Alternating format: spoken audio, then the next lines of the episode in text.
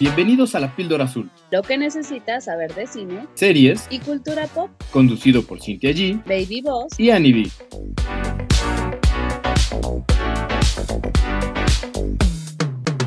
Bienvenidos a un nuevo episodio de La Píldora Azul. Yo soy Cintia G y están conmigo Annie B, Baby Boss. Oye, creo que hablo como Carlitos ahora sí. o no como Top. Sí, López Baduel. O sea, pero no estoy enferma, que es lo más triste de todo. Es mi alergia a, a, a las estupideces de mis gatos. A veces así pasa. Uno se harta y, y entonces ya le hace cortocircuito y pues bueno, a ti te pasó. Literal, porque ya ven que de repente me sucede que de la nada, así, hasta ataques de estornudos hasta que ya me duela todo. O sea, pero no te pasa a diario, nada más es como random. Sí, o sea, necesitaría observarme con más enjundia para identificar lo que lo detona, porque no me siento mal, no es como que me haya mojado, o, que, o sea, nada, todo normal. No sé por qué de repente me da así como, como una alergia. La edad. También puede ser, Sí, puede ser también. Eh, Ah, pero bueno, espero que ustedes estén menos mocosos que yo. Este, ¿cómo están? muy bien, muy, muy bien. Ya echándole garitas, como que no supimos qué responder. Dijimos, nos vamos a encimar, no nos encimamos, te gané, David. Es que se estaba conectando, Lick, estaba conectando las ideas. Sí, es que la verdad a mí a veces no me bajan. Yo a veces no conecto con la madre tierra, entonces hay días que nada más ando como en piloto automático. Ahorita que estaba diciendo Sim de los de Caditos, me acordé de, de esa parte que dice, oye Caditos, ¿por qué las gelatinas son verdes? Hay que hacerle así el- a, la Cintia el, Sí. Al rato, al rato que el video. Este, No, no se burlen de mí. No, y lo peor es que tiene siete gatos, o sea, no es como que... Mi mamá. O sea, eh, es que ¿por qué duermes con ellos? Es que todavía de dormir con ellos, sácalos. Y yo, "Ma, o sea, imposible. O sea, no puedo. Prefiero morir de este de alergia, de un problema reparo respiratorio que es gatos de aquí o de la casa, del, ya deja tú del cuarto, de la casa, o sea, eso no se puede. Vamos a tener siete gatos rasguñando la puerta, o sea, está cañón. No, además ya ven que aquí hay como, como bandas, este, Sí. ¿De michis? michis, y entonces hay unos michis en, como que son dueños de la habitación principal y otros michis que son dueños del resto de la casa, entonces Sí. no está tan fácil que todos este, convivan allá afuera en Santa Paz. So, imposible. O sea, neta, sí me tengo que resignar a que así es esto, porque sí había estado teniendo como problemas de, como de alergia. Nada grave, pero sí. Y, pero pues no voy a tener, dejar de tener gatos, so solo me queda aprender a vivir con esto. O sea, ir al alergólogo también, ¿no? Algún día, Someday. algún día cuando el dinero lo permita. para que le digan, toma loratadina todos los días. Sí, o no sé si haya tratamiento para que, eh, como de inyecciones, ¿no? Para quitarte la alergia al, al pelo de gato, no lo sé. Es que te te- tienen que hacer un estudio, según yo. Sí, hay que empezar por el estudio y pues no es tan barato, o pues algún día, un día de estos. Pero creo que hasta ahí se queda, ¿eh? O sea, te hacen el estudio, determinan a qué eres alérgico y pues el chiste es que lo evites. Lo que puedes hacer es medicina alternativa eh, o homeopática, se supone que también funciona. No, pero sí hay tratamientos con inyecciones. Sí. Mi hermana es alérgica a la pelusa y el polen y ella estuvo un año, un año, o sea, o casi un año, eh, que le inyectaban diario en el brazo, diario. Órale. y mejoró. O sea, no sé si, o sea, obviamente no tengo idea si se le quitó al 100 o no, pero sí mejoró considerablemente porque se enfermaba y se enfermaba y se enfermaba y se enfermaba. Más bien era como cuadro alérgico, pues. Y después de ese tratamiento de inyecciones, bien. Ok. Mira. Oye, ¿y entonces qué mafias tienes en tu casa? Las de afuera contra las de adentro. Las del cuarto versus las del resto de la casa. Ajá. que ponerles un nombre. Este, Outsiders and insiders. Ándale, ándale, me gusta. entonces, este es una mafia, es una mafia, porque hay una que, que trafica con ambos bandos. Esa es la conexión entre ambos. Sí, sí, es como la infiltrada, juega doble- la de doble agente como en código secreto. y aparte es la más tierna, entonces ella seguro te baja las defensas, sabe cómo, es como Kitty patitas suaves. Ay. Así es, es, tienes toda la razón, es Kitty Patitas Suaves. Oigan, que por cierto, ahorita que lo están mencionando, ¿alguna de las dos está viendo, piensa ver la serie de Lioness? No, ¿qué es eso? Es una serie de Paramount Plus que trata sobre un grupo de mujeres de la CIA que las infiltran para, eh, les dicen objetivos especiales, o sea, para matar gente. Ay, no, no, hermanos, que justo hoy que también nos toca hablar de Agente Stone, iba a hacer este comentario, pero ya te me adelantaste. Como que Ah. la- el género de espionaje. Sí, ah, y la mm, acción en general, como que no, no es mi género predilecto, pero ya lo, lo elaboramos al rato. Este, ahorita más bien me quiero quedar, si no ibas a agregar algo más, Lick. No, no, no, al rato lo elaboramos un poco. Eh, me, me quiero quedar con lo, lo tierno de los michis porque, güey, o sea, tortugas ninja chiquitas, pues están tiernas, ¿no? Lo que es. lo que hasta, es. Hasta la mosca mutante be- bebé se ve tierna. Guácala. Resumen, siento que todas las los bebés, eh, los animales bebés, pues en general sí tienden a ser tiernos, ¿no? Sobre todo los mamíferos. Sí, hay, hay muchos muy, muy lindos. Entonces, eh, pues como ya lo anticipé, nos toca hablar de Tortugas Ninja Caos Mutante, la nueva adaptación, la más reciente de este eh, clásico animado con el que todos crecimos. Ani ya, ya dijo que ya no ve tanto, no era tanto de ver series animadas, pero es que, hija, o sea, entiéndeme, yo llegaba de la escuela y de las 2 de la tarde a las 8 de la noche, por supuesto, hacía tarea, solo veía tele. No, bueno. O sea, me echaba toda la barra matut, digo, La del vespertina, 5. Este, y era una tras otra, una tras otra, todas, todas. Entonces, si bien no soy fan, porque tengo que empezar por ahí, cero soy fan, no es que me encante, pero por supuesto que las vi, por supuesto que crecí con ellas, ¿no?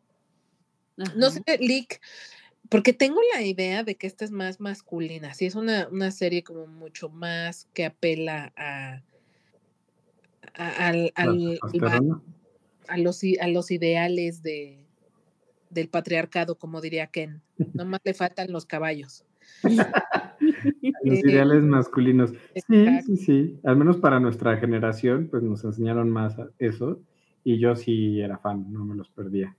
¿Sí? ¿Cuál es tu tortuga ninja favorita? Donatello. El de lentes. Sí, el, el cerebrito. Sí. Michelangelo me gustaba mucho, como por desmadrozón, pero me acababa inclinando por, por Donatello, aunque platicando con Lady Boss, resulta que también ella era fan. Era de ese grupo eh, disidente que le gustaba y las veía. No, pues te digo, yo las veía. Así fan no soy, pero por supuesto que vi la, la caricatura de los 90 y pues quizás ese podría ser un buen punto de partida porque yo ah, ahorita, ahorita te cedo la palabra, Lick, pero empezaría por decir, si tú eres fan, si creciste con ellas, si estás esperando ver algo como lo que fue en los 90 o que por lo menos le haga tributo a o que trate de mantener esa esencia, pues no, nada. Para mí, desde mi punto de vista, como no fan, pero que sí vio la serie, no tiene absolutamente nada que ver con la, con la caricatura de los 90. Y creo que esa es la razón por la que a mucha gente que sí es fan no le ha gustado.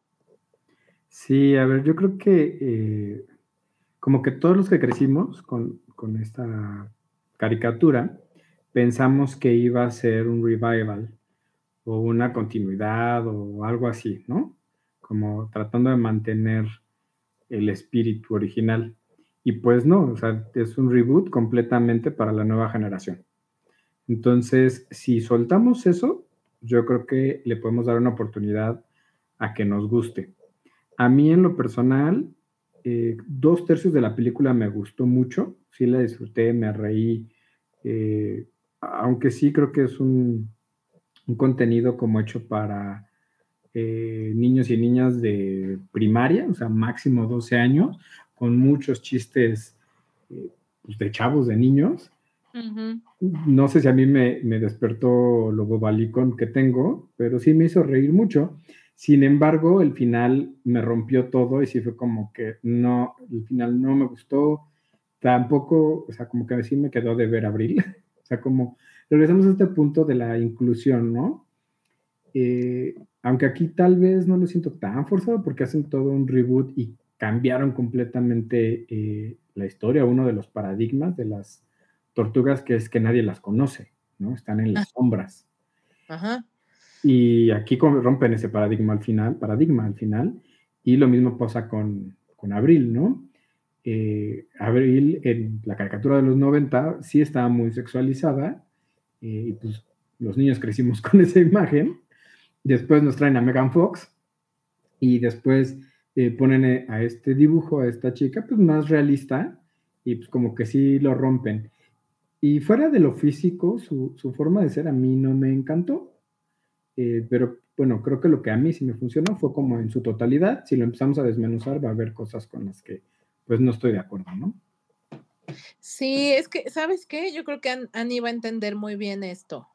Eh, y ya lo hemos hablado de los live action de Disney, que cuando van a entender las grandes productoras que si vas a tocar un contenido con el que crecimos, creo que todos o la mayoría estamos esperando ver lo mismo.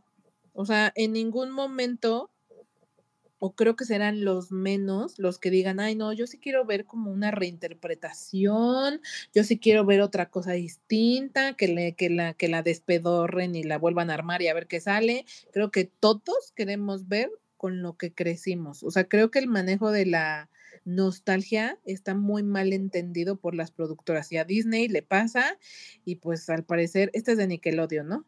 A Nickelodeon también le pasa y creo que a cualquiera que quiera hacer una adaptación de un clásico de los 90 le va, va a terminar exactamente igual si no entiende a quién está verdaderamente dirigido, que yo creo que es a la gente con la, la, que creció viéndolas, porque si vamos a las nuevas generaciones, entonces inventa otra cosa.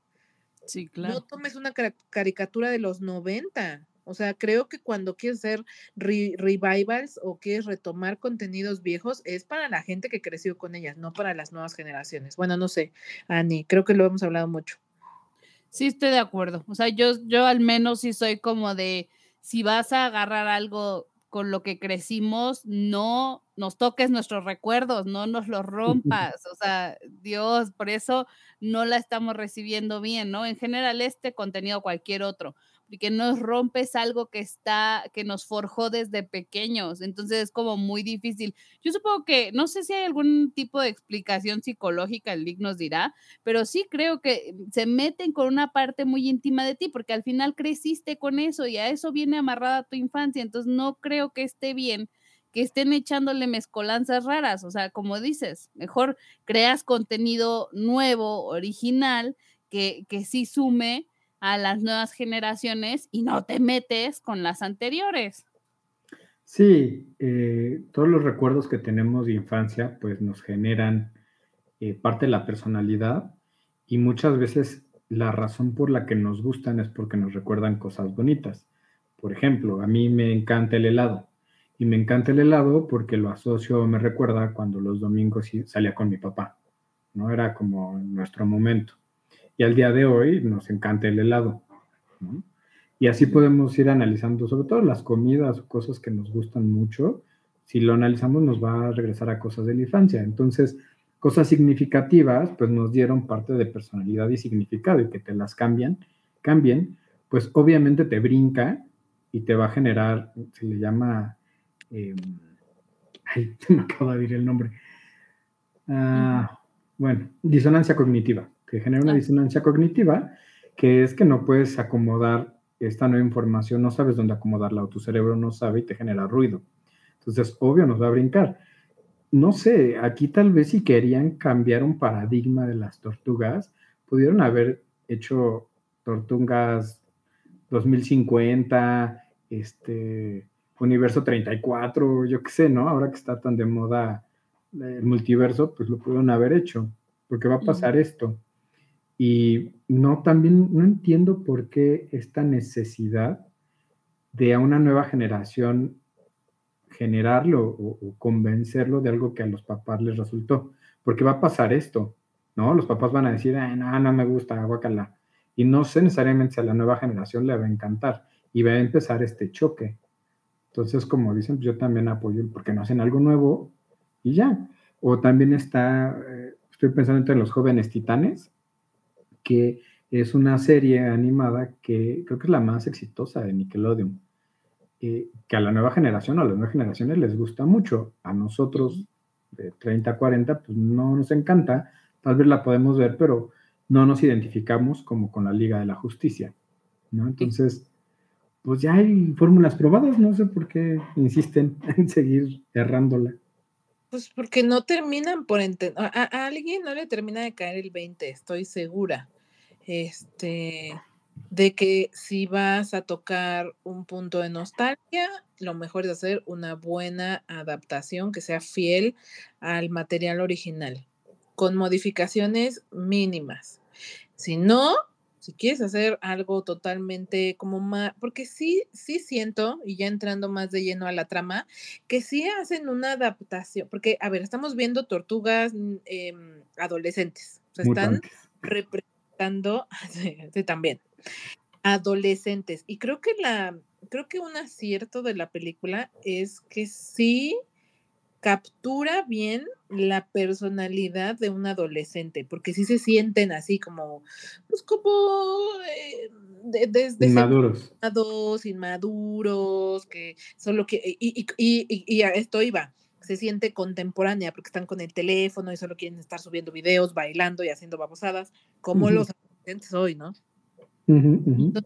Esa parte, eh, si vas a hablar de, de, de de tortugas adolescentes, pues tiene que estar bien retratado como es un adolescente. Y creo que específicamente está bien adaptada a la época actual. O sea, sí creo que fácilmente un adolescente, un niño adolescente o que está entrando a la adolescencia bien se podrá identificar, porque hoy todos los niños crecen, o sea, el YouTube, la creación de contenido es algo con lo que ya los niños crecen. O sea, mi sobrina de siete años quiere ser youtuber, ¿no? Y sigue a un niño youtuber, o sea, un niño que ya tiene millones de seguidores, no sé ahorita cómo se llama, y es un niño.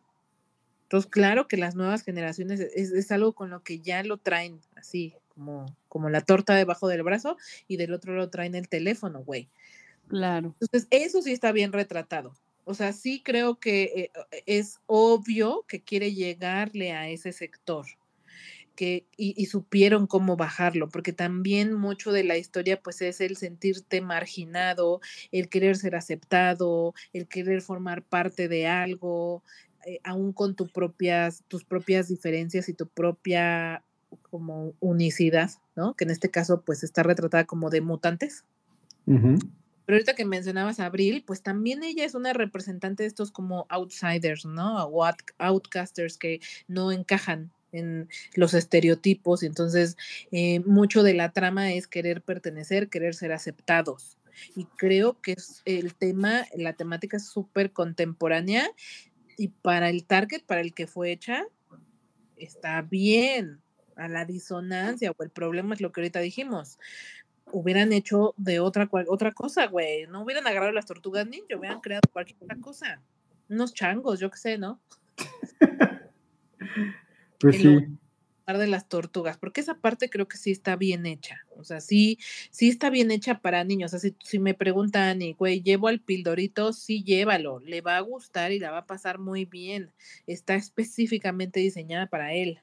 Sí, fíjense que el Pildorito ya la vio y le gustó mucho. Sí creo totalmente que esto está como, como dirigido para introducir a las nuevas generaciones este tipo de contenido, pero el problema es que a las anteriores, pues las descuidas, ¿no? Porque les mueves todo lo que ellos ya conocieron. Creo que ahí es donde no estamos acoplando. Para los nuevos, pues qué padre, la disfrutaron y se la pasaron bien, pero para todos los demás, que somos el grueso de los que te van a consumir el producto final, pues si nos, si nos mueves todo, pues mm, vas a acabar perdiendo, no sé, algo ahí no está terminando de cuajar, pero bueno, para los niños creo que es una buena opción.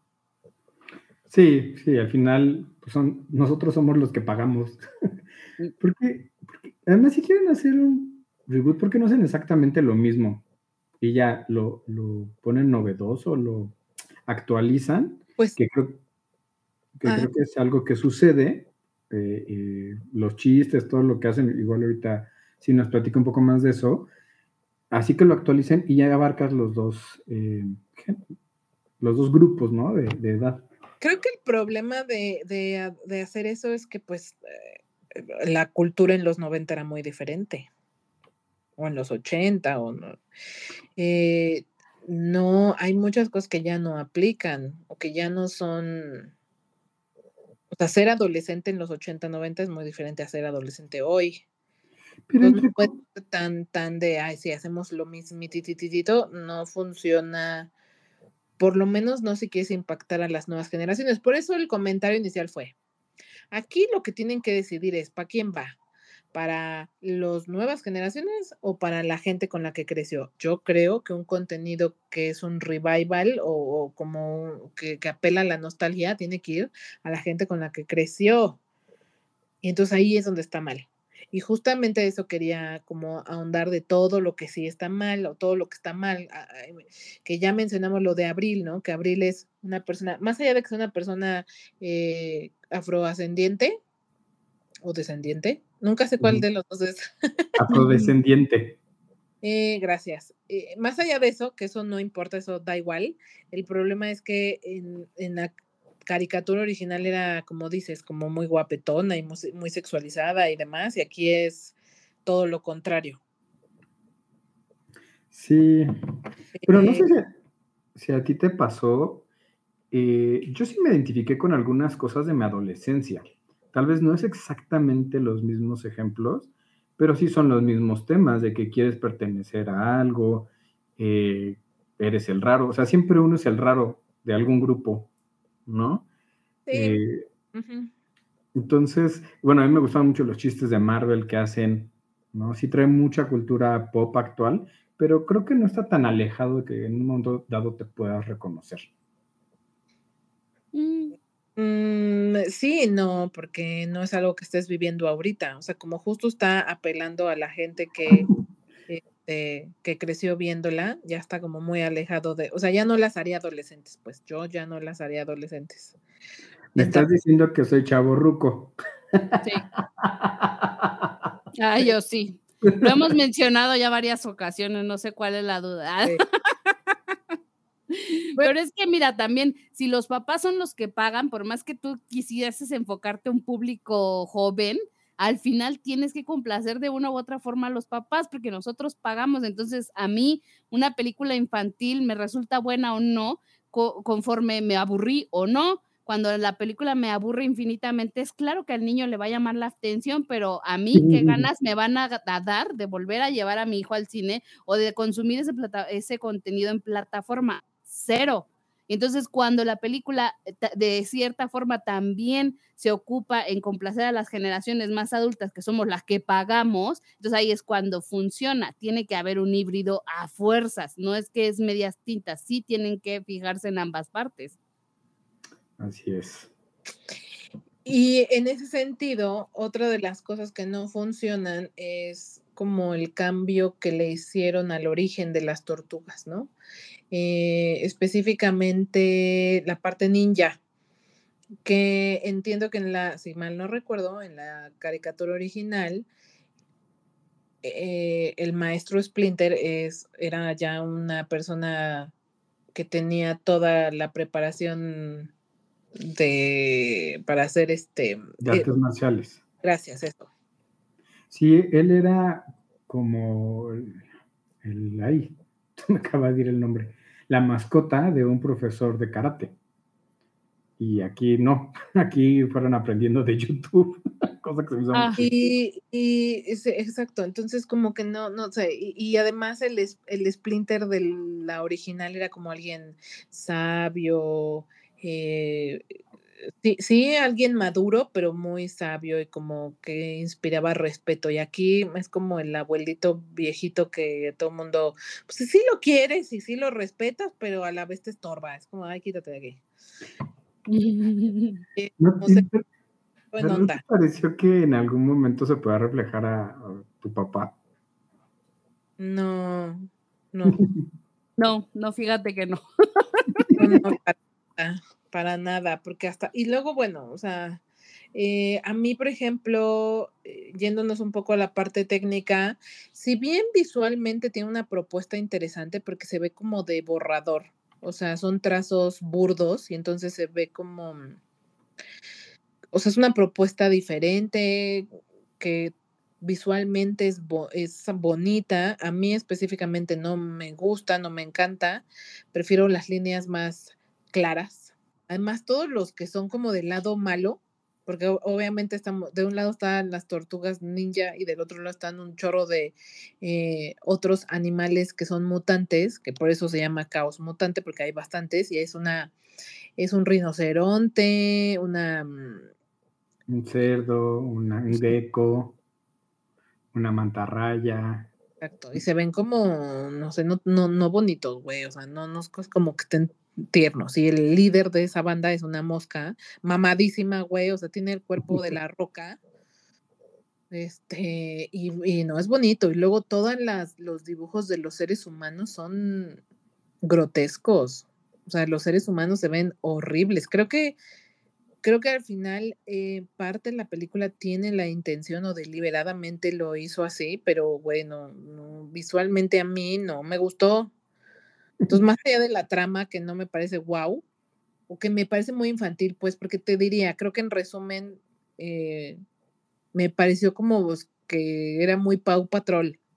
O sea, ese nivel de Pocoyo y de Dora la Exploradora, así como ese nivel de infantil que para los adultos es cero atractiva. Y, y- y te digo, además los dibujos en muchos, o sea, las tortugas ninja bien. Y son lo único bonito, güey, porque los humanos y todos los otros animales, horribles. O sea, Splinter está más rata. No puede ser una rata más fea porque de veras no puede. ¿Cómo aquí, y, y desde que salimos de, de la película, lo fuimos platicando, Sin y yo, eh, cómo hay cosas con las que conectas o, o en gusto se rompen géneros? A mí sí me gustó, o sea, el skin que le dieron, eh, ese burdo que para mí es como tipo óleo, me gustó mucho y me gustaron todos los trazos y dibujos porque se me hace algo totalmente diferente. No sé qué estaba pensando Seth Roger, porque, por cierto, esta película es eh, producida por este vato y entiendo que él incluso bajó el guion eh, o estuvo involu- bastante involucrado en el guion, so, pues no sé, no sé qué tiene en la cabeza. Él incluso ha salido como a defenderla y a decir que, que sí es como muy fiel a la historia y la chingada, pues no sé qué tenga en la cabeza, pero cero, cero, cero, cero, cero. Yo la vi en español, quizá finalmente cerraría con pues el doblaje en español, ¿sabes? Estaba eh, muy tropicalizado. O los personajes hablan mexicano, eso sí, Ok. 100% tropicalizado, como si estuvieras viendo un contenido hecho específicamente para México. Entonces, eh, eh, si te gusta que el doblaje esté así, tan co- co- como, co- como con hasta chistes súper locales, súper de nuestra cultura, pues te va a gustar. Si no, si a lo mejor eres de alguna otra región y te tocó verla aquí en español, vas a decir, ¿qué es esto? O sea, ¿qué rayo? Y en inglés, pues eh, nada más mencionar que Jackie Chan es la voz del maestro Splinter. Ok, oye, fíjate que con esto del doblaje me está recordando esta película que está a punto de estrenarse que se llama Hijos de Perra. No sé si se acuerdan del tráiler, que también está súper, súper tropicalizado, así que muchas felicidades al doblaje latino, específicamente al que se realiza aquí en México, porque muchas producciones, la neta es que se la rifan. Felicidades, ¿eh? Se ve- Sí. Eh, va sin. no, que se ve muy bien, ya dije. Lo que ella dijo. Yo también la vi en, en español. eh, en inglés no encontré como horarios. Eh, a mí sí me gustó. Por ahí hay gente que sé que no le gustó como tan tropicalizada. A, a mí sí me gusta. Y en inglés tenemos eh, otros renombres de, que hacen las voces, ¿no? Está Roger, que es Bebop, que ya hablábamos que también es el productor. Está Ice Cube como Superfly, este, que es el malo malote. Paul Rudd como Mondo Gecko, que ese personaje a mí me encantó, todo reggae drogado. Está Post Malone como Ray Fillet y John Cena como Rocksteady, que son los que yo ubico, ¿no? Porque hay otros personajes, pero no los ubico. No. Post Malone. ¿Quién es? Mm. ¿Quién es Rocksteady? Ese personaje. Es uno de los mamadísimos. O sea, el rinoceronte o el puerco. El puerco, según yo, es Bebop y Rocksteady es el rinoceronte. Y Post Malone, ¿qué, qué, qué animales? Ray Ah, la mantarraya. ajá, la mantarraya. Ya. Y bueno, tal vez lo último que yo destacaría, de, ya hablábamos de que hay un gran cambio en, este nuevo reboot, y es que las tortu- tortugas ninja salen al mundo y las conocen, eh, van hasta la preparatoria, cosa que pues en la tradicional de los 90 o en la historia tradicional pues siempre se mantienen ocultas, ¿no? Ese sería como el gran parteaguas en este reboot. Parece muy inverosímil, porque, o sea, yo entiendo que el mensaje es tú sé, sé tú mismo y, y, y, y- así, como siendo fiel a ti mismo, vas a, pues no sé, como vas a lograr que te acepten o eventualmente te tienen que aceptar porque eres una extraordinaria persona. Pero, pero no hablamos de unas mutantes, o sea, no es poco verosímil, este, como muy fantasioso, pues, como muy rosita. Ah, claro. Unas tortugas ninjas mutantes, adolescentes, van a ser 100% aceptadas en la sociedad sin problemas, ¿no?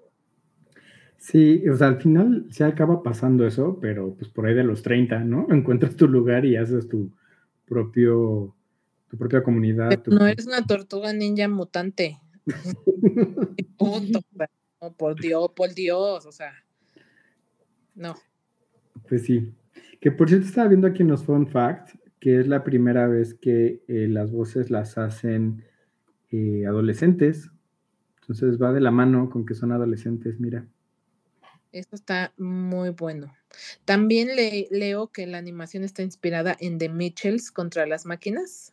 Mm. Ok, está bien, tiene como cierto aire, pero te digo que aquí los trazos son como muchísimo más burdos, como parecen, este, como si fuera, como si estuvieras haciendo un sketch en un cuaderno y estás haciendo un trazo así muy burdo, se ve muy así, eh, mm, sí me parece muy original, aunque en la técnica a mí en específico como que no, no me También por ahí se, se informó que una secuela y una serie animada en 2D eh, de dos temporadas para Paramount Plus se van a lanzar y van a ser, va a ser titulada como eh, cuentos o historias de las tortugas ninjas mutantes adolescentes. El título más largo en la historia, Tortugas adolescentes mutantes. Y estaba viendo algo que también me llamó la atención, es que normalmente cuando se hace el doblaje o se graban las voces, es una por una. Y aquí se juntaron hasta siete actores. O sea, los mismos que participaban en la escena al mismo tiempo estaban grabando la voz. Que de hecho, eh, este dato me parece súper eh, pa- padre, interesante y sí se nota mucho en la película porque hay momentos donde todos están hablando al mismo tiempo, como en una conversación normal, ¿no? Que de repente si todo el mundo está alegando, literalmente todo el mundo habla al mismo tiempo y se enciman las voces. Y hay muchas secuencias así. Sobre, desde ellos cuatro, o sea, ellos cuatro se enciman mucho hasta cuando hay más personajes, ¿no? Entonces, pues interesante. No sé cómo habrá sido grabar eso, o sea, literalmente que casi que todos están hablando al mismo tiempo. O sea, coordinar eso debe ser complicado, fíjate. Bastante. Pues es un poco aquí lo que nos pasa, ¿no? Por eso nos encimamos. Pues sí, te digo, o sea, es lo más natural que en una conversación te termines empalmando, pero ya coordinarlo, en, o sea, ya algo grabado, súper estructurado, coordinar eso que funcione bien a la hora de grabación debe tener su, su, su major challenge. Si tienen niños, creo que esta puede ser una buena opción para llevarlos a, al cine si ya se echaron todo lo demás, porque por, por cierto estaba viendo que todo estaba elementos en el cine. La de Krakens versus Sirenas todo está en cine, supongo que por el verano, ¿no? Sí, pero esto es mejor que cualquiera de ellas, ¿eh? Sí, eso estaba pensando, que, que creo que para niños esta es la mejor cita de esas tres. Oye, ¿y entonces qué tengo muy desarrollado mi niño interior o, o por qué me habrá gustado? Al final del día, sí. ok, lo tomaré como algo bonito. Eh, tienes todavía una parte muy joven, muy juvenil. Chale, me siento como cuando em, trato con gente de 30 años y, y se resisten y se siguen, siguen actuando como, no sé, de menos de 20 o 20 bajos, así muy, muy 20. Así me siento como agarrándome de los 30. No, bueno. Pobre de ti. Pero bueno, así es la vida. Pues bueno, pasemos ahora sí al siguiente contenido que es Agente Stone, que se estrenó eh, hace unos días en Netflix, que llegó a estar en el top 1 de, de más vistas de la plataforma durante su primer fin de semana.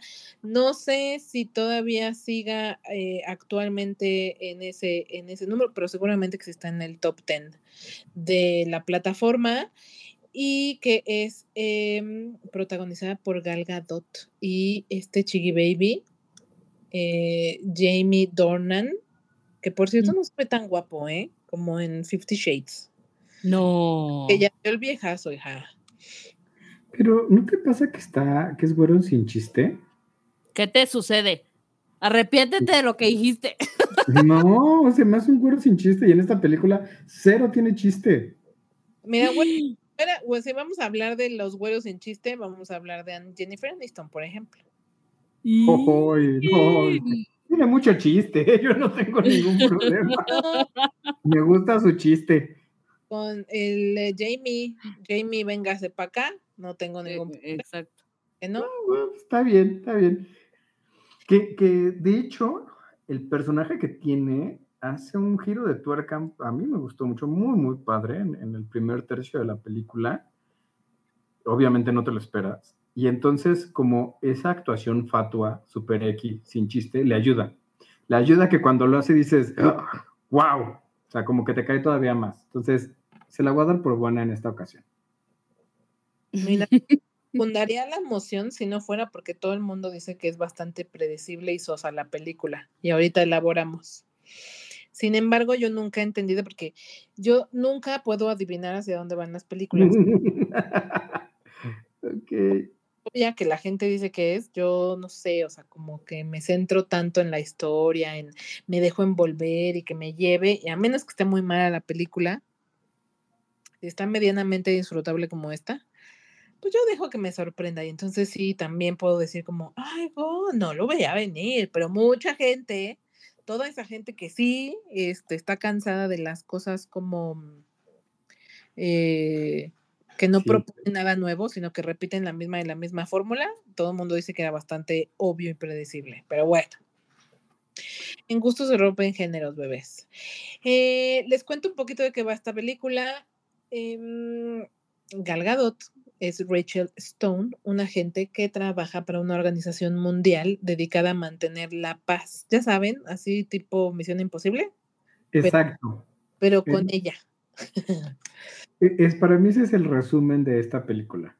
Es un- una película de como tipo Misión Imposible o es una Misión Imposible con una agente mujer con menos efectos especiales o efectos especiales no buenos o no tan Es que buenos. ella no hace sus escenas de acción, por eso. ¿Qué qué? Ella no hace sus escenas de acción. No, pues sí. Ah, pero se notan mucho las pantallas verdes, ¿no? O sea, y en Misión Imposible sí viajaron a los 20 países que sale en esta última. Por eso Aquí lo que pasa es que el Tommy es como más atrevido y, y le hace a la payasada y le gusta, pero entonces, no, cualquier otra persona pues no lo haría, ¿no? Pero Pero, Justamente como dices, es como Misión Imposible con una mujer, la misma idea. Esa es la agencia de seguridad nacional o mundial más bien, que si los del el FBI y los del MI6 y los de no sé cuántos otros lugares no pueden, ah, pues ellos son los que van a restaurar el, el orden mundial y la paz. ¿no? sí, así es. Velan por el orden y la paz en el mundo. Muy bien. Y entonces resulta que ellos trabajan con una, como, como una especie de inteligencia artificial que se llama el corazón, que está así súper pro, muy al estilo de Batman, la del Caballero de la Noche, me suena mucho así, eh, que quieren robar. Y entonces ella tiene que evitarlo. Tan tan. No tiene más complicaciones que eso. Eh, a mí quizá yo diría para cederle el micrófono a, a mi compañero, a mi compañerito. Es un chiquillo. Eh, que me parece como muy convencional, muy estándar. No propone nada nuevo. Como, les- como ya lo dije, es como Misión Imposible, pero como en chafo. Como tenemos el budget ni la imaginación para, para escalarla, entonces pues vamos a hacer algo medianamente igual. Y entonces sí me entretuvo, porque sí me entretuvo, pero no la volveré a ver, no, no es nada memorable y seguramente en unos días se me va a olvidar. Más o menos así la resumo yo. Más o menos, no, no estoy tan de acuerdo, pero creo que es porque la principal es Gal Gadot, ¿no? Entonces, a mí sí se me queda grabado un poco más, pero pues sí, o sea, es, es la fórmula que sabes que va a funcionar, eh, que te entretiene, yo sí la volveré a ver un domingo, como para pasar el rato, mientras plancho, mientras hago cosas en la casa, después de, de haberla visto, sí la repetiría. Eh, tiene buenas escenas de acción, creo, coreografías están, están bien hechas. De ahí en fuera, pues cero, ¿no? Tiene varios huecos, varias eh, cosas insensatas, o que dices, ah, caray, ¿no? Qué conveniente, como ya lo hemos hablado, pero pues para, yo sí agradezco de vez en cuando este tipo de películas, ¿no? No necesito que todo el tiempo me estén eh, proponiendo cosas nuevas o dando las grandes cosas. Yo este giro de tuerca no me lo esperaba. O sea, si todo el mundo dice que ah, era obvio que venía, eh, está bien.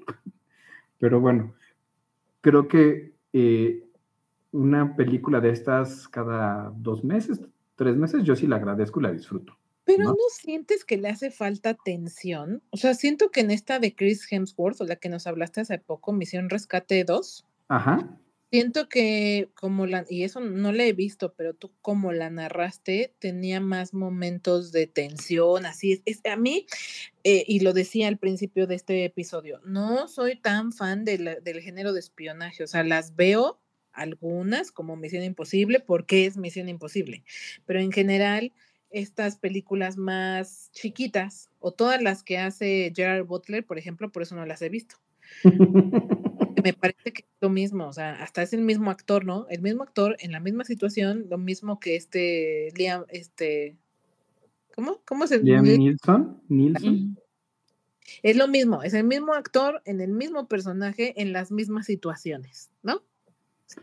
Sí, pero Entonces me parece como, como que me aburre, o sea, no, no me gustan, no, no me gustan ni, ni las de espionaje, ni, ni la acción en general. Creo que hay a sus excepciones, que hay muy, unas películas muy buenas de acción, no es mi género favorito. Entonces esta me pareció que dentro de ese género, pues apenas si cumple, porque estos momentos de tensión donde te, donde dices, güey, que a mí sí me pasó en Misión Imposible la última, esta, ¿cómo se llama? ah, Ay, no me acuerdo cómo es el título completo, pero esta que, que todavía está en el cine, eh, sí hubo un momento en donde dije, o sea, es que, ¿cómo le van a hacer? Eh, porque esto ya no, no veo para dónde, o sea, por lo menos te digo, yo, igual porque yo no soy tan imaginativa y no me puedo poner a pensar, ay, es obvio, va a ser esto, aquello, el otro, ¿no? O sea, a mí eso no me sucede entonces yo sí dije, ¿qué va a ser? ¿Qué le va a pasar? ¿no? En ningún momento me sentí así en esta película. Sea, todo va como muy soft, no, no se siente que así la agitación de vamos y es rápido y hay que correr y, y el challenge cada vez es más fuerte y más fuerte y más fuerte y ella se le ve que, que, cada vez le cuesta más y más trabajo y que realmente sea un reto para ella, pues no. O sea, sí siento que está eh, cero cargada de, de emoción, de tensión creo que, creo que el argumento tampoco le ayuda mucho porque la historia está tan sencilla y es tan genérica que pff, no ayuda. Um, pues yo creo que aquí es cuestión de gustos, ¿no? O sea, sí, no, no, te voy a decir que es la mejor película. Eh, de hablar, o hablabas de eh, este con el señor Thor, ay, se me acaba de ir el nombre. Extracción Chris 2. Hemsworth. Ajá, y, y de Extracción 2 sí es mejor película, sí está mejor armada, tiene mejor guion, pero bueno, a mí de repente estas películas sí me gustan, tal vez a los que nos gustan, o somos de costumbres, o, o de normalmente siempre hacer lo mismo, o casi siempre lo mismo, pues nos pueden gustar, ¿no? Tampoco está tan chafa como la última que vi de, de Butler, precisamente, de Escape Bajo Fuego, esa está chafísima, así, chafísima. Entonces, como que de repente llega esto que está un poco mejor y digo, bueno, ok, está bien, chido. Tal vez si hubiera ido al cine, ahí se hubiera dicho, "Mm, ¿por qué pagué, no? Pero como está en streaming, pues Y como está Gal Gadot, pues también. Ah, pues claro, eso se agradece, ¿no? Eso no, no pelea, se agradece. Y Que, fíjate, que ah, le pero- estaba analizando, estaba platicando con Baby Boss, Lady Boss, que pues la mujer lo que tiene es que, como Gollum, como gol. dijiste baby boss, estabas discutiendo contigo mismo en el espejo. No, por eso después dije Lady Boss. Babas. Ajá. Este, que, bueno, es muy guapa, tiene una cara muy bonita y es en extremo, en extremo delgada. Fuera de eso, como que no tiene mucho chiste. Bueno, y que sabe caminar, o sea, la Bueno, tiene modelo. él, o sea, sí te cae bien, como que a mí siento que me vibra que sería mi amiga. Ok. Onda y como Dalai, como Zen, como, como muy real, como muy como se comportó Margot Robbie aquí. Ujú, Sí. Sensible, muy buena onda. O sea, creo que también su encanto es esta carisma que tiene, que se ve mu- muy buena persona. Sí, sí, estoy de acuerdo. Pero bueno, fuera de todo eso, ¿ves por qué me gusta? no, como que su No, chiste. a mí también me gusta, o sea, yo no te confundas. Pero como que no cae en el estereotipo clásico, ¿no? De una mujer voluptuosa o muy sexy. Como que es más su personalidad. A mí me llama mucho la atención cuando camina, se le ve con mucho porte. Entonces, si bien las escenas de acción no le quedan a la perfección, sí tiene un, un mojo cuando se pone eh, eh, en esta sonrisita y a caminar y a coquetear, que a mí me gusta mucho. Entonces, pues también eso se disfruta. Y, y fíjate que también Margot Robbie es así. O sea, no es voluptuosa. También Ujú. flaquita, pero pues bueno, tiene una cara tallada por los mismísimos ángeles. O sea, ¿qué quieres que te diga? Pues fue Barbie. Es correcto. Y bueno, justo te iba a decir que estoy leyendo en los fun facts que Jamie Dorman eh, fue elegido para interpretar originalmente al agente Stone, o sea que iba a ser él, no ella.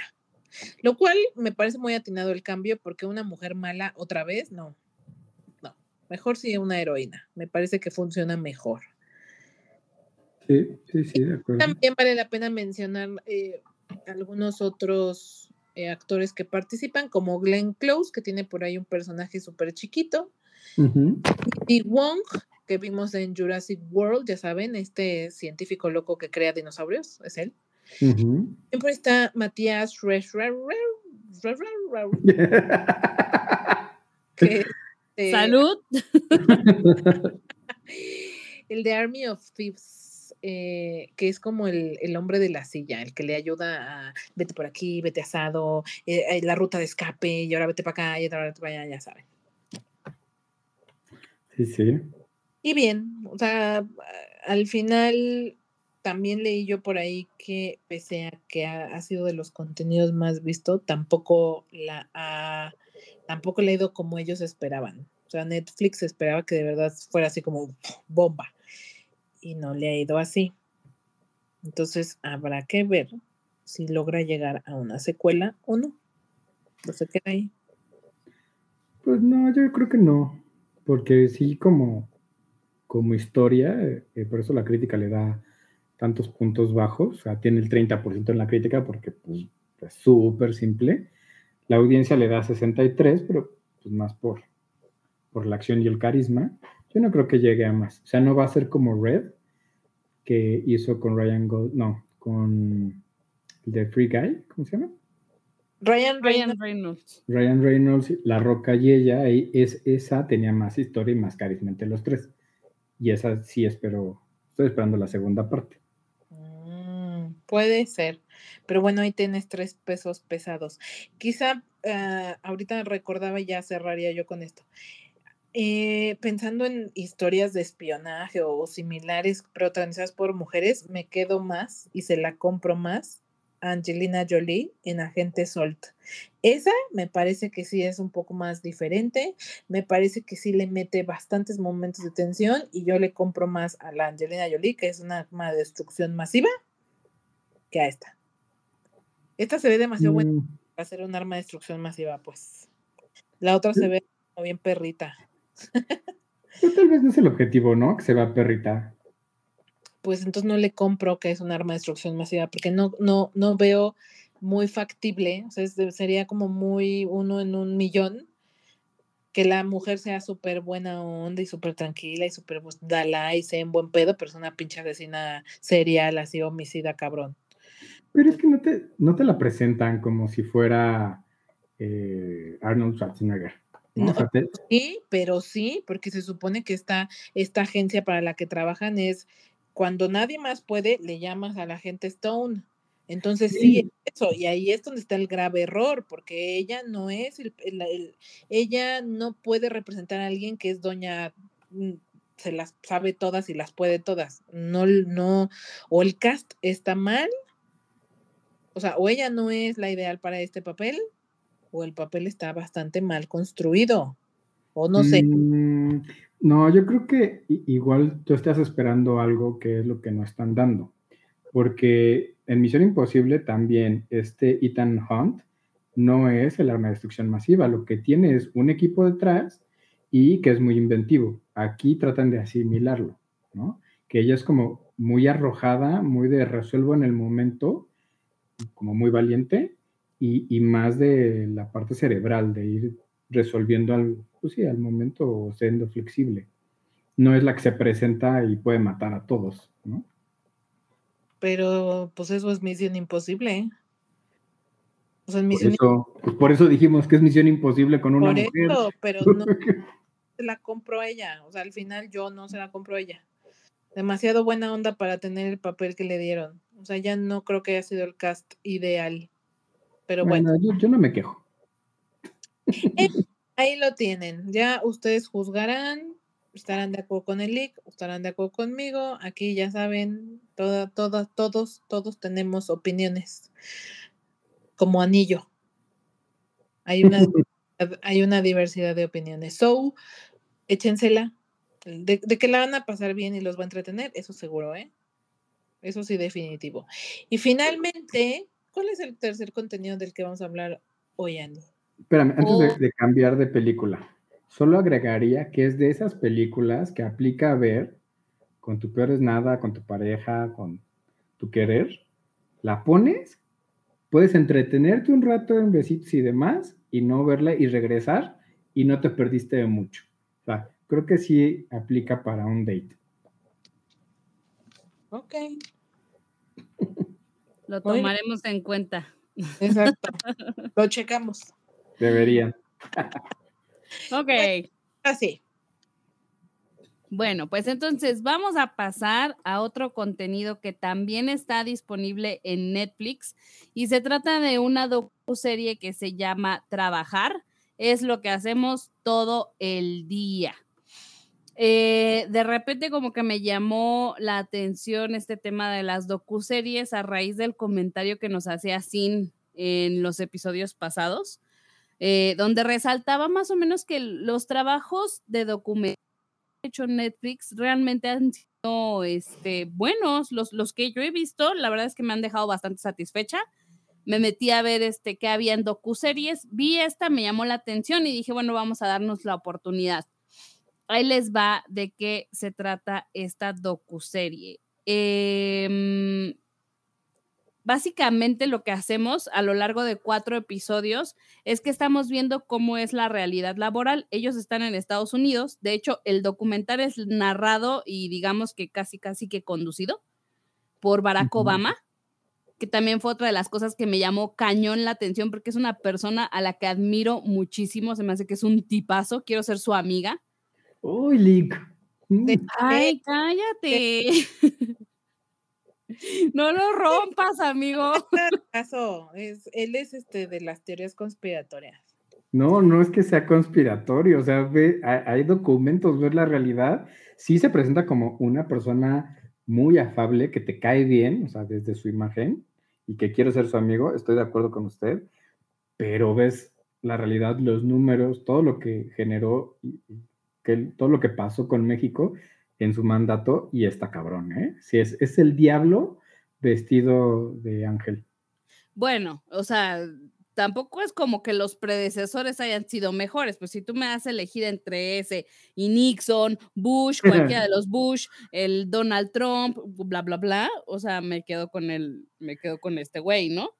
No, o sea, definitivamente no ha habido ningún presidente gringo que yo diga, hay mis respetos, no, para nada cualquier país, o sea, tú mencioname uno que diga.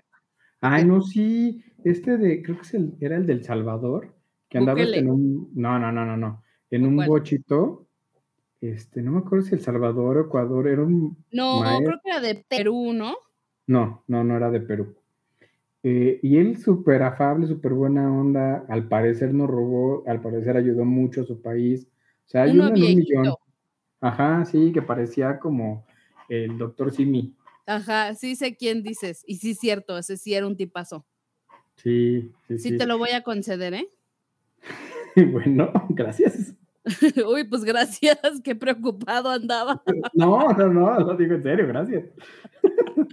bueno, pero el chiste es que a mí el Barack Obama me cae bien, me parece que es de lo rescatable eh, que hay del otro lado del charco. Y total que eh, me doy cuenta que está narrado y también él, él va como que él está en todo este journey de presentarnos cómo es la vida laboral, pero en cuatro niveles diferentes. Empezamos desde súper abajo y todo esto va más o menos este, alrededor de un par de empresas, principalmente en un hotel y en una empresa que se dedica a estos autos, que ya, ya ven que en Estados Unidos ya se maneja que pides tipo el Uber pero llega un carro que ya no maneja nadie, el carro se maneja solo. Autónomo. Ajá. Esta, una de estas empresas. Y entonces vemos en, el primer episodio lo súper abajo, que es la clase, pues casi, casi que, pues la de las mucamas, ¿no? Muy, muy, muy, niveles muy inferiores en, en cuestión laboralmente hablando, ¿no? Y luego pasamos como un poquito más arriba. Entonces, el primer episodio que vemos estos niveles como de servicio, como de limpieza, luego pasamos a ver como a los superiores de estos, ¿no? Los que serían la, ama de llaves en un hotel, eh, empezamos a ver puestos en esta empresa de automóvil, pero pues puestos muy más, más bajones que no están todavía a nivel de CEO, ¿no? Tercer episodio vemos ya puestos más directivos, con personas más a, más a cargo, y finalmente terminamos en, este, en esta mínima... Em, élite de gente ya de CEOs, o sea, hablando de millonarios a un nivel muy, muy cañón. Entonces está muy interesante ver toda la realidad laboral y ver el día a día de todas estas personas, ¿no? Ver cómo desempeñan sus labores y la perspectiva y todo que, que nos tira el, el, Barack Obama a lo largo del, del documental. O sea, está, está bueno en el sentido de que comparas cómo es trabajar en diferentes niveles sociales y ver cómo se las arregla la gente para sobrevivir, ¿no? Sobre todo las clases más bajas, que tenemos un ingreso súper limitado. Por ahí le hice una de las chicas a Barack Obama, es que mira, o sea, ve cuánto cuesta el cereal. Para mí significa dos horas de trabajo. ¿Cuánto es, no? Pero, o sea, imagínate, un cereal significa todo este trabajo para mí, mientras que los altos niveles, eh, pues claramente, pues está mucho más polarizado, ¿no? La, la perspectiva me parece bastante interesante. Nada más les voy a hacer una aclaración. Esta, véanla relajaditos y con ganas, porque de pronto se vuelve un poquito larga o tediosa. La ventaja es que son solamente cuatro episodios, más o menos de unos 50 minutos cada uno. Sí se sienten un poquito largos, no les voy a mentir. Sí tienes que llamarles la atención el tema o buscar que cómo enganchar. Pero si, si puedes sobreponerte de eso y te llama la atención nada más ver qué onda, cómo, cómo es la vida laboral en otros lugares y en otros estatus, creo que es una buena opción. Oiga, ¿y no se deprime uno, Lick? De pronto sí da para abajo, sobre todo en los últimos episodios que tú ves la vida que llevan estas personas, híjole, o sea, sí te da cañón para abajo. ¿Cuáles personas? ¿Las que están de CEOs, millonarios? Sí, sí, los, los millonarios, toda la alta élite, que ya es un, porcentaje mínimo de población, como 1%, yo creo. No, y- y Eh. dentro de ellos hay divisiones también. Sí, sí, pero pues imagínate, ¿no? Ver que, ay, este, ahorita nos toca yate, miércoles toca yate, y, jueves nos toca carnita asada con el compadre, ¿no? Y, y ver la- las cosas en las que gastan, te digo, cómo viven, cómo, ah, este, ay, tengo que ir a la oficina, pero pues, se pasan por la oficina un ratito y después se van, ¿no? Y su día les cuesta cuánto, cuánto dinero, mientras que una persona que está en un nivel mucho más bajo, pues jornadas mucho más amplias, eh, más este, pesadas físicamente. eh, sí está cañón. Es muy interesante, te digo, la perspectiva de ver cómo es desde todos los, los ámbitos. Sí, ah, híjole, es que, bueno, no sé qué corte tenga, porque me llama la atención que sea pues Barack Obama y que al parecer, por lo que entiendo, solo hablan de cómo es, o sea, como que lo de, ni siquiera lo denuncian, solo lo presentan. Porque si le analizamos y le echamos un poco más de, de- coco o empezamos a enlazar, pues nos va a hablar de la disparidad de los modelos, ¿no? Del modelo capitalista o neocapitalista neoliberal, que está muy cabrón, muy jodido. As- ayer, me parece, reposté un análisis que hace Diego Rosarín, que ya les he platicado de este, pues es mercadólogo, pero al mismo tiempo crítico geopolítico, que habla del sueño americano, ¿no? Y él Ujú. habla con números, lo aterriza y sí está así muy cañón. Sí está para decepcionarte de la realidad muy grueso. Sí, sí te da para abajo cañón. De hecho, esta serie la producen tanto Barack como Michelle Obama. Ellos empezaron la productora Higher Ground Production eh, por ahí del 2018, ya cuando, cuando terminaron su, Mandato. su mandato, ajá, y, y, pues obviamente empezaron a, a diversificarse, ¿no? Y, y, pues digo, claro, había que seguir comiendo y mantener el estilo de vida, oye, por mantener favor. el, el estilo de vida. Ellos no, eh, 10 generaciones después de ellos no va a tener problema en qué comer. Sí No, mantener bueno. el estilo de vida, en eso estoy de acuerdo. Eso sí, mantenerlo sí, porque la vida es cara y cada vez está más, más peor. Pero entonces empiezan esta productora y justamente este es su último proyecto, esta serie documental que hacen para, para Netflix. A mí se me hace de lo más irónico que sean ellos quienes hacen un contenido así. O sea, uno de los iconos de, del capitalismo, que un expresidente de Estados Unidos, que son los que marcan el ritmo de la vida del mundo, hagan un contenido así. Se me hace súper irónico, hasta sui generis. Yo, sí, yo po- por ahí lo pensé al inicio, aunque luego dije, o sea, a ver, lo que no me gusta es que ciertamente no propone. Lo retrata, sí. Lo visibiliza, ok, pero realmente no hay una propuesta. Sí habla mucho de la disparidad y de esta polarización que hay entre niveles socioeconómicos Y nos queda clarísimo, ¿no? La vemos retratada, pero de ahí a que se proponga cómo le hacemos para nivelar las condiciones, deja tú de que, de que, de que las personas de los grandes mandos sigan teniendo grandes sueldos, que las personas de bajo ingreso tengan una calidad de vida digna, güey, porque ni siquiera te alcanza, o sea, tienes que elegir entre comer o entre salir o entre eh, bañarte bien, o sea, está horrible. Entonces, sí hay una visibilización, pero por otra parte no hay una propuesta y siento que ahí nos, nos está faltando. No sé si esto es un primer paso para que se abran op- oportunidades, opciones, pero hace falta mucho más. Pues sí, en algún punto, o sea, tiene que cambiar porque este modelo va a colapsar. El mundo sí es finito, los recursos naturales son finitos. Entonces, nos vamos a acabar destruyendo por los recursos. En algún punto sí va a cambiar. Pero no sé si nos toque verlo. Ay, qué padre. O sea, va a acabar porque nos vamos a destruir entre nosotros. Pues no, por ahí, pues, sí, pues por ahí les pasé un meme, un post, que decía que seguramente o pudiera ser que somos de las pocas, eh, de los pocos sapiens que van a seguir en este mundo, ¿no? Porque viene la inteligencia artificial que nos destruye ellos o no, nosotros nos acabamos destruyendo. Sí. ¿no? O sea, entre que nos acabamos los recursos y la inteligencia artificial está sustituyendo un chorro de profe- profesiones, Dios mío, ¿qué vamos a hacer? Sí, con las mismas guerras, ¿no? Qué horror, qué horror, pero bueno. muy complicado. Estaba yo platicando el fin de semana pasado con el señor sobre esto, curiosamente, y hablaba, porque estábamos escuchando un... Creo que todo empezó con un video en YouTube sobre que eh, la manera en la que uno puede hacer realmente una diferencia, pues es cambiar el modelo económico. Ahí empieza el tema. Puedes cambiar el ámbito social, cultural, sin hacer cambios en el modelo económico. Porque eh, ya me acordé, estamos, estaba hablando ese video de derecha e izquierda, ¿no?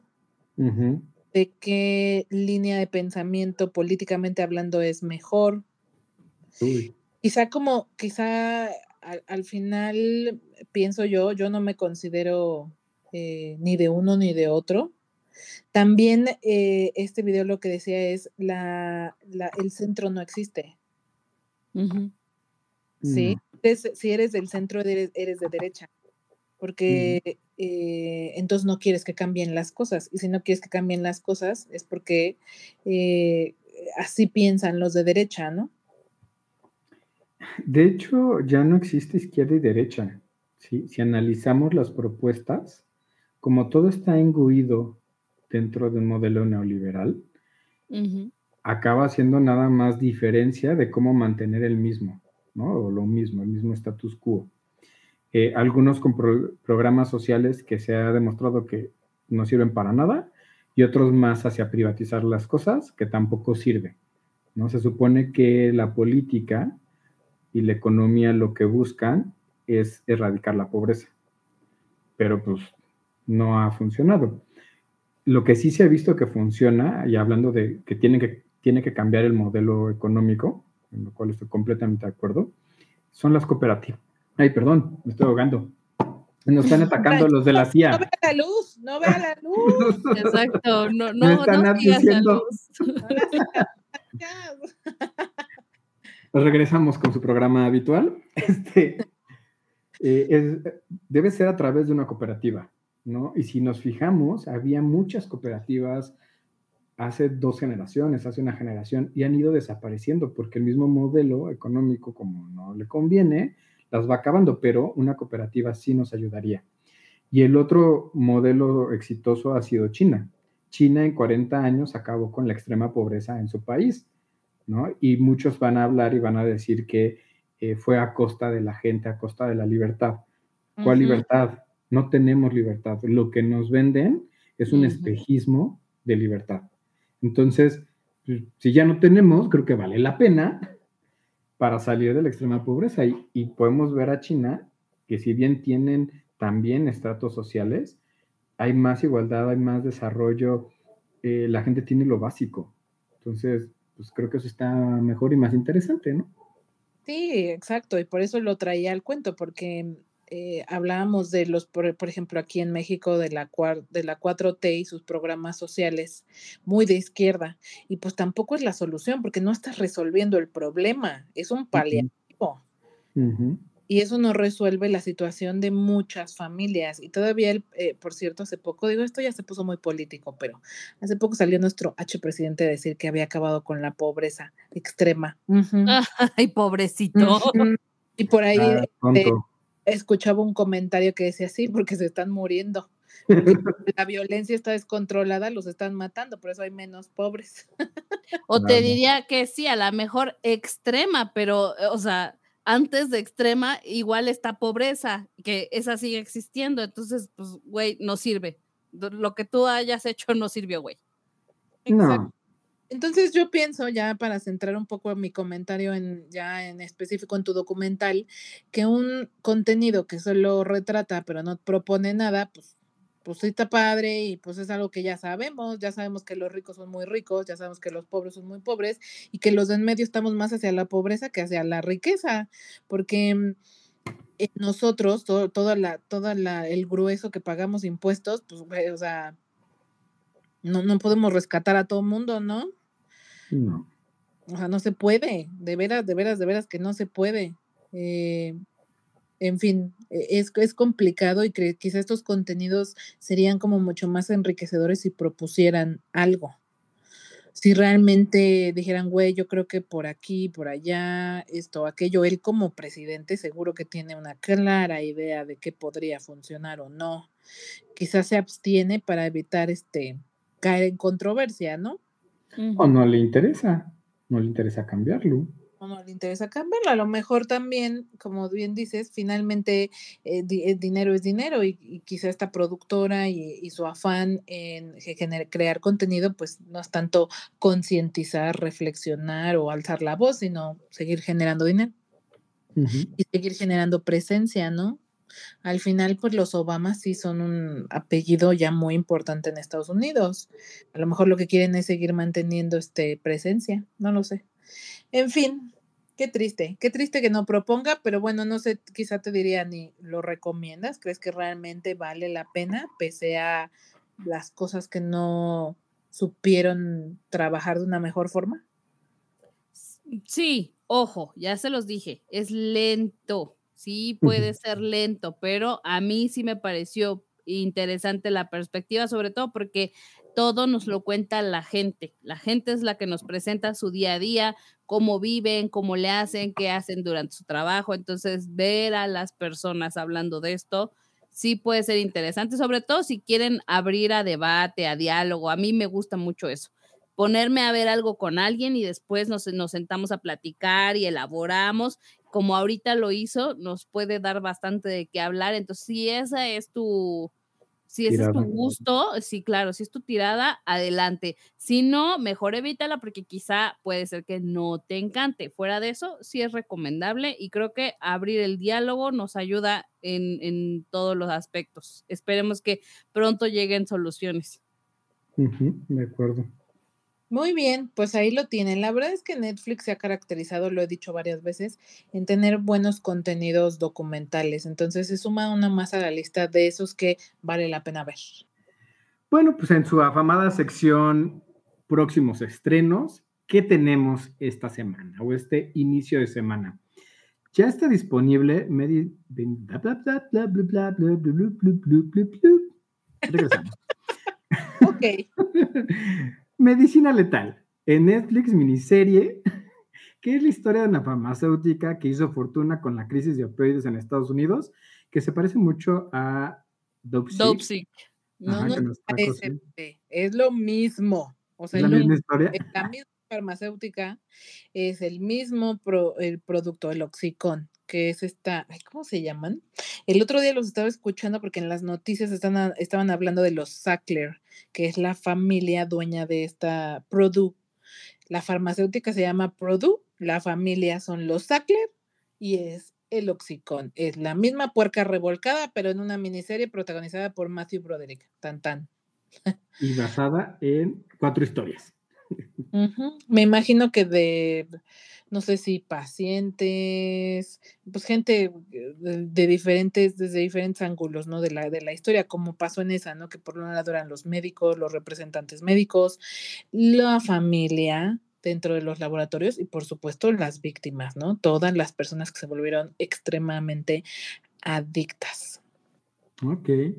También tenemos Badgers en Netflix. Es una serie con Dwayne Johnson, eh, un jugador retirado de los Miami Dolphins. Se enfrenta a la vida después del fútbol americano. Son 10 episodios, una temporada. Ok. Como si estuviera dando las notas. Eh, ¿qué, qué, pero a ver, ¿qué? ¿Qué?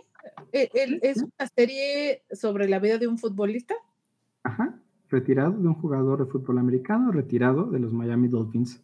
Ah, órale, Ah, pues, pues chido. chido su cotorreo. También ya llegó en Amazon Prime a renta Spider-Man Across the Spider-Verse y Transformers El despertar de las bestias. Para aquellos que no la vieron. En renta. Sí, en renta. Y quieren rentarla en streaming, pues ya pueden adquirirla. Muy bien, me parece muy bien. Y bueno, por esta ocasión, pues ya vamos a cerrar, porque para variar se nos fue el tiempo discutiendo entre qué nos gusta, qué no nos gusta. Ahora hubo como una división. La boca, diría Ani. Sí, como que estuvo dividido, ¿no? La misma película eh, hubo a quien sí le gustó y a quien no. Cosa un poco raro entre nosotros, pero bueno, así es esto. Así que su otra afamada sección es cuando les recomiendo una canción, por supuesto. Y ahora va a ser Qué bonito de Rosario. Eh, como que ando, me, me estado fijando que las últimas canciones que les he estado recomendando como que son muy, muy de amor, como que ando en, en mi mood romántico. Y esta canción me gusta mucho, ya tiene tiempo, pero siempre me ha gustado y tiene ese ritmo así como lentón desde para disfrutarlo solo hasta como para estar con la pareja y cachondear y romancear, o sea, como que aplica para todo. Es medio all terrain, también para relajarse, así que pues se las recomiendo, ¿no? Ok. Muy bien, le vamos a dar un chance. Por favor. Yo sí la conozco, es muy bonita. Sí, está como muy sabrosita además. Sí, sí, está rica. Pues con esta recomendación nos despedimos. Muchísimas gracias, Ani y David, a todos los que siempre se quedan hasta el final y nos siguen episodio a episodio. Muchísimas gracias. Ya saben, si quieren ayudarnos, por favor, compartan este podcast, recomiéndelo, cuéntenselo a sus cuates, a quien más confianza le tengan también, puede ser. Y síganos en nuestras redes sociales, ya saben que nos encuentran como la píldora azul, con una A entre píldora y azul en Instagram y Facebook, donde hay muchísimas más noticias del cine y la televisión, porque luego aquí la verdad es que no cabe todo. Muchísimas gracias, nos escuchamos en el siguiente. Adiós. Chao. Bye.